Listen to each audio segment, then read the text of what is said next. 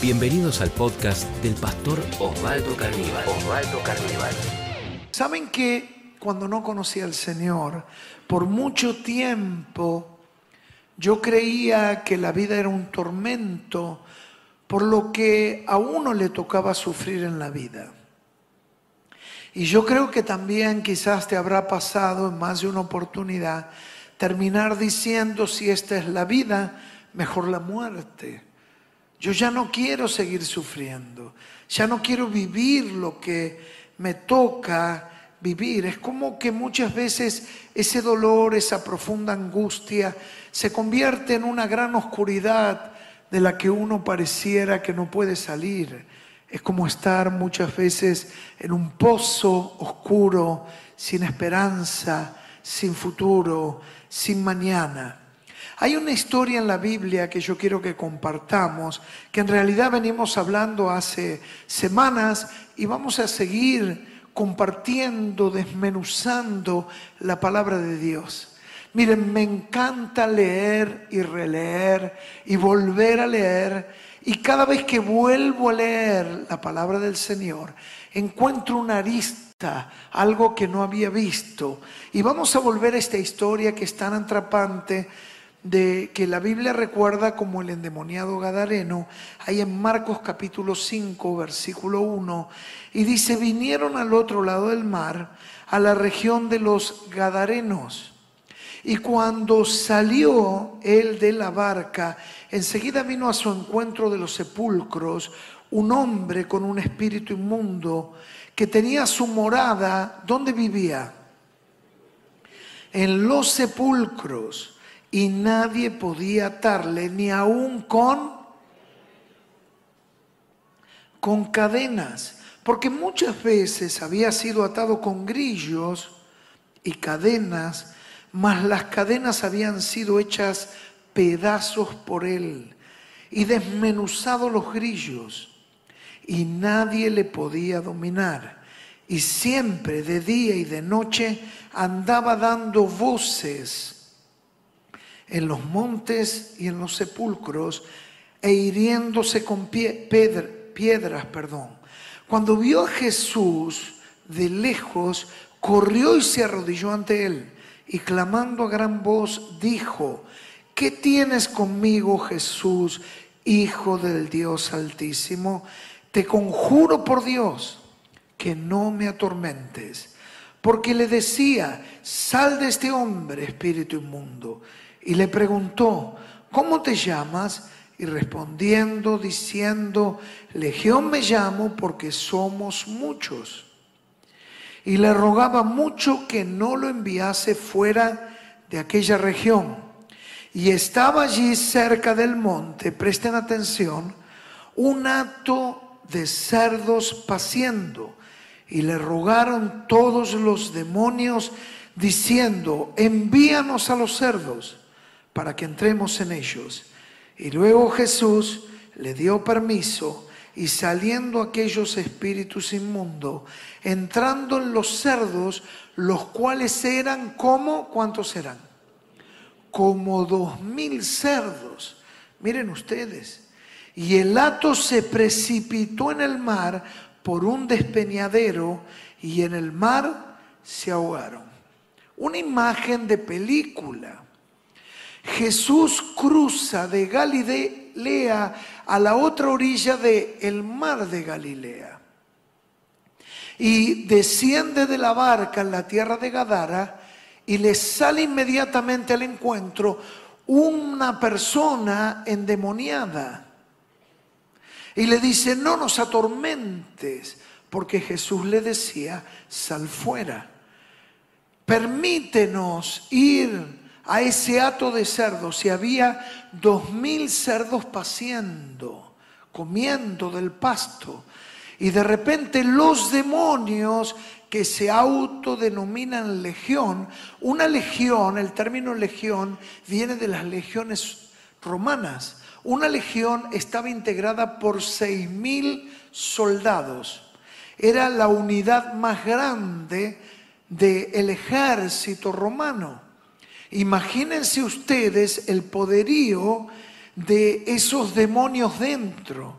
Y luego en plural dice, los demonios fueron a los cerdos, que eran más de dos mil, y claro, le imprimieron una furia tal que salieron despavoridos y cayeron de un peñasco al mar y se terminaron ahogando.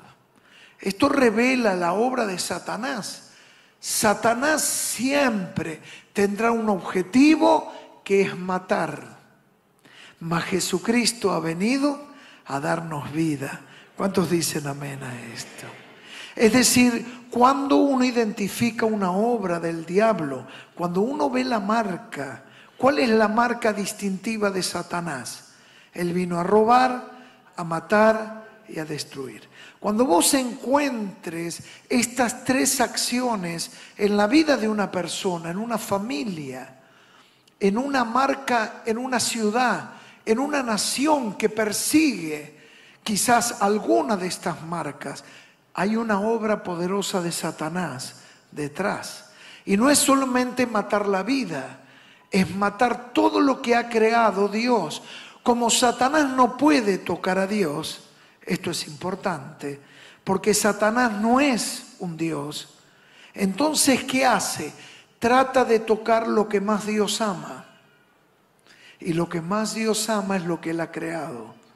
La creación, la naturaleza, el ser humano, la familia. Por eso hay una fuerza que quiere destruir, por ejemplo, la familia. Y si no hay familia, no hay sociedad. La política no lo puede entender y parecería que toda ley, yo no sé si ustedes sabían, pero ya ha pasado a comisión el tratamiento de la eutanasia. ¿Cuántos saben lo que es eutanasia? A ver, levanten la mano. Si no, ahí está el reverendo Wikipedia, que pueden consultar el reverendo Google y ahí ponen qué es eutanasia pero es la posibilidad que por ley el Estado permita que cada ser humano pueda suicidarse o permitir que otro lo asesine. No es otra cosa que esta terminología, como el aborto. Cambian las palabras, cambian las terminologías para apaciguar la conciencia del ser humano y que estas terminologías no estén en el vocabulario de la sociedad. Pero la eutanasia no es otra cosa que un asesinato, porque la vida es de Dios. ¿Cuántos creen que la vida es de Dios? Y Dios la da y Dios la quita. Y esto es importante. Pero cuando una sociedad persigue estos rasgos, es la obra diabólica en la obra satánica. Ahora miren algunos detalles reveladores que a mí me impactaron en este pasaje. Este, esta persona estaba fuera de control, lo primero que vamos a decir. Estaba fuera de control. ¿Cómo estaba? Claro, vamos a hablar el título de esta charla no quiero omitirlo, es cómo salir del dolor. Cómo salir del dolor. ¿Cuántos quieren salir del dolor? Es decir, el dolor se transita. Uno no tiene que fijar la residencia en el dolor. Hay gente que convive con el dolor. Se lame el dolor. ¿Vieron como el perro que lame sus heridas? Es decir, el dolor existe en la vida de todo ser humano, pero el dolor se transita, uno pasa por el dolor. Y llega un nuevo día, pero algunos se quedan en una condición de víctima, muchas veces porque no saben cómo salir, y otras veces porque dicen, este es mi lugar, pero el dolor se transita. Y entonces en la primera descripción de esta persona que estaba endemoniado es que estaba fuera de control. Es una persona, alguien que está fuera de control, es que no tiene límites. Vivimos en una sociedad que donde se habla de límites Se dice, no, no, no, no, estás atentando contra la libertad. ¿Cuántos lo escucharon esto? ¿Lo escuchaste? ¿Sí? Es decir, es una sociedad donde todos tenemos que poder hacer lo que queremos. Ahora, miren ustedes, el Estado impone por ley que si uno maneja, conduce, ¿qué tiene que usar? Cinturón de seguridad. Eso sí, ustedes vieron, los patrulleros, los policías no se ponen cinturón. Obsérvenlo.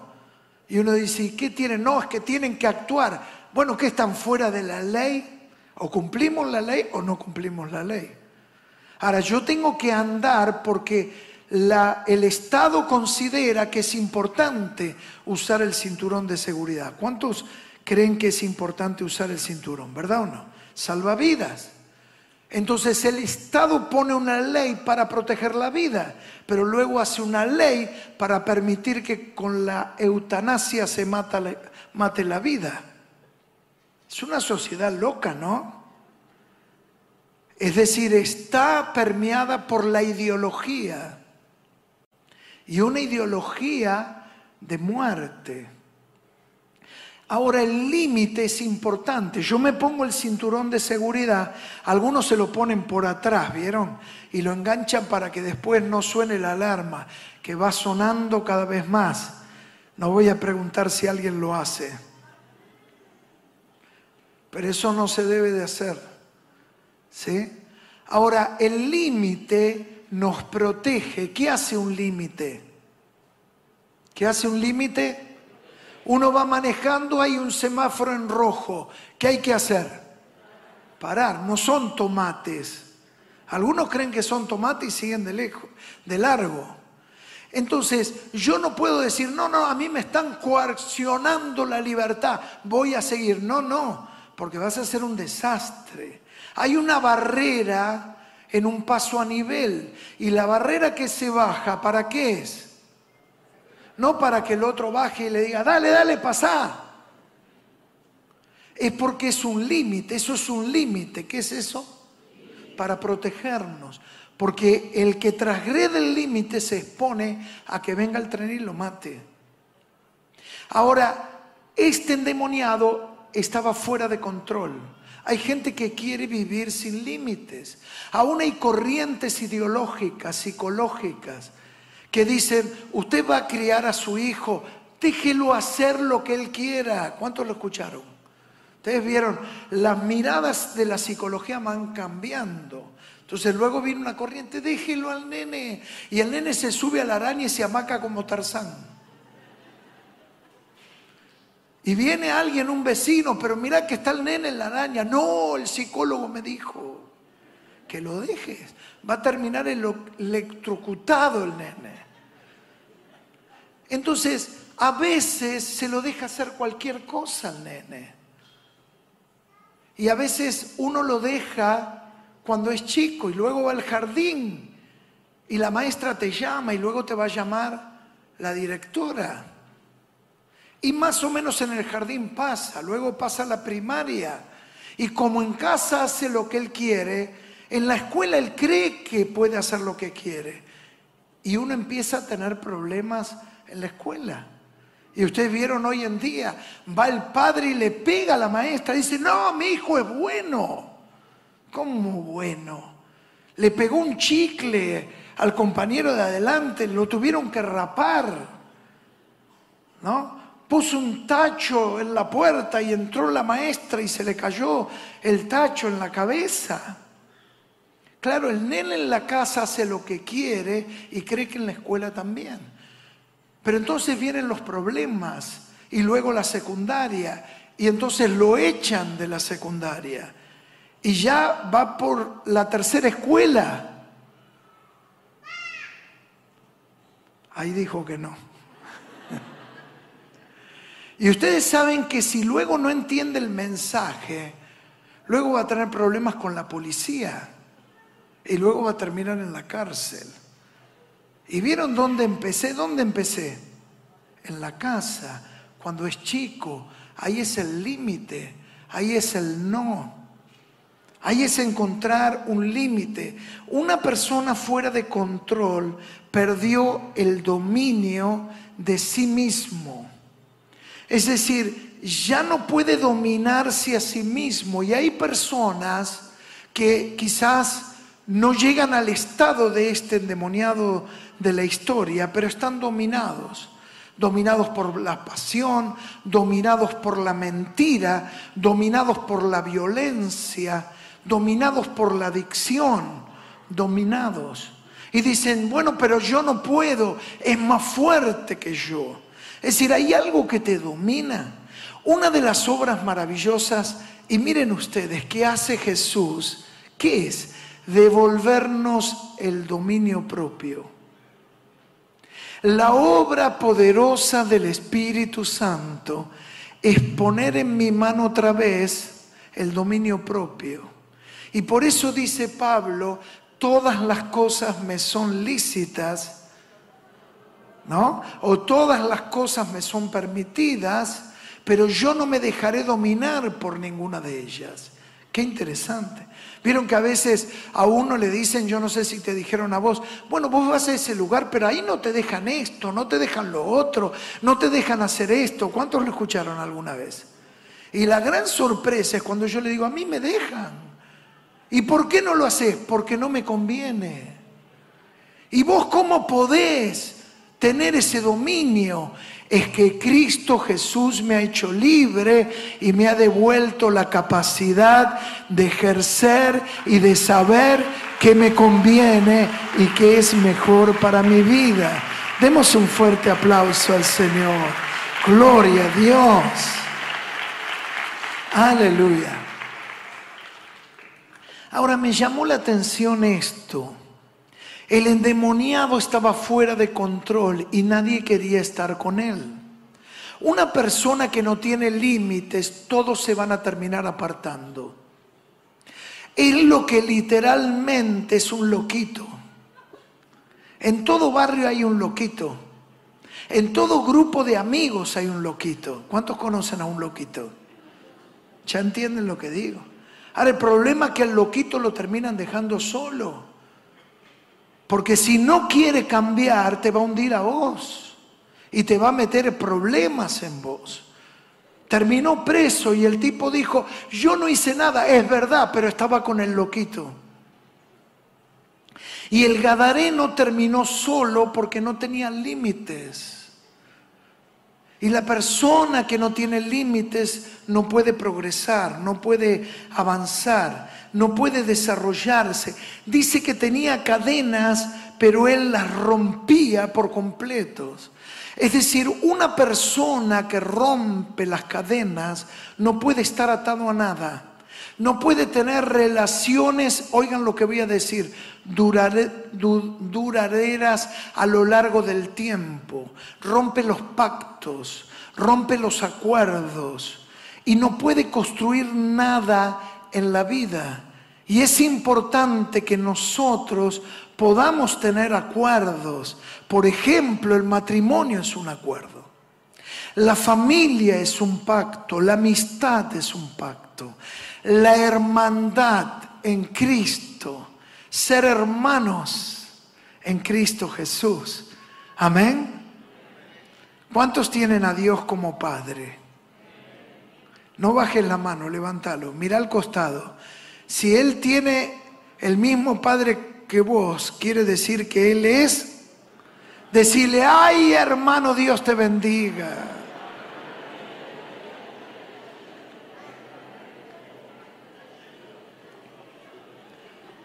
Claro, ¿saben que una vez vino en uno de los reuniones, me festejaron el cumpleaños y yo siempre estoy tan agradecido al, amor de los hermanos. Y en una oportunidad vino mi sobrino, era muy chiquitito él. Y entonces, claro, le dijo a mi hermano, después que todo terminó, qué familia grande que tiene el tío.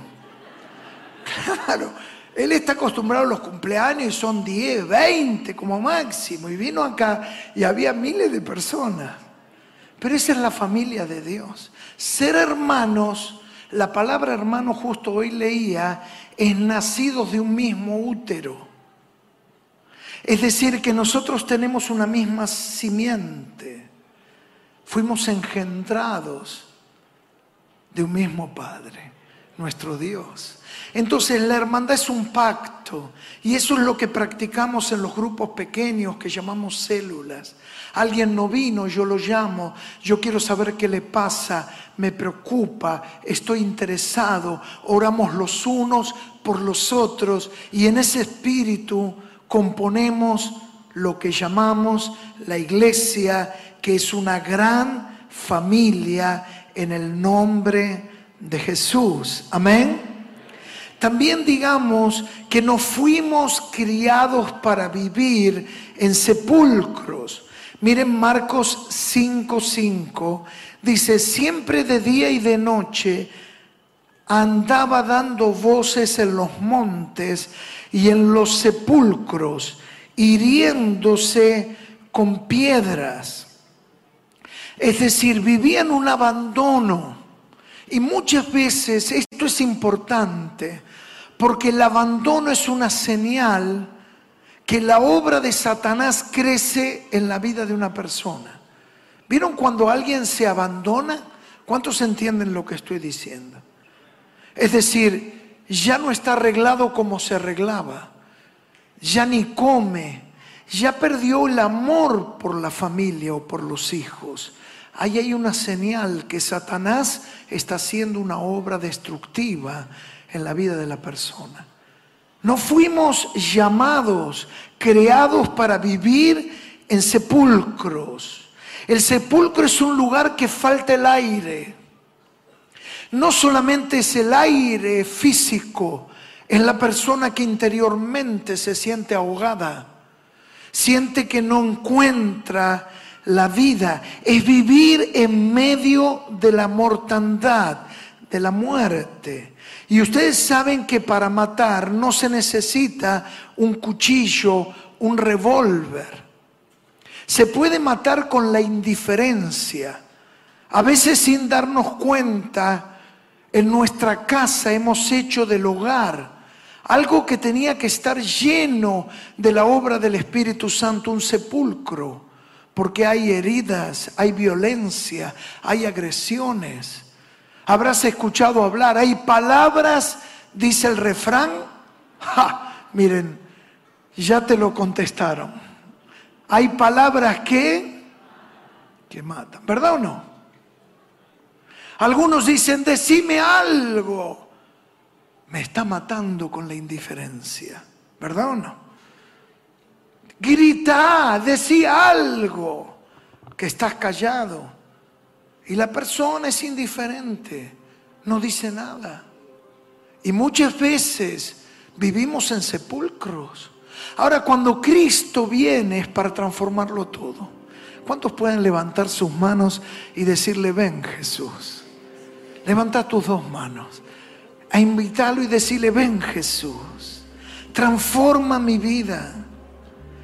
Este es el día, queridos hermanos y amigos. Es el día para perdonar. Es el día para hacer lo que tenemos que hacer. Hay personas, yo no sé si te diste cuenta, que viven posdatando las decisiones. Hay personas que siempre dicen, bueno, mañana lo voy a hacer.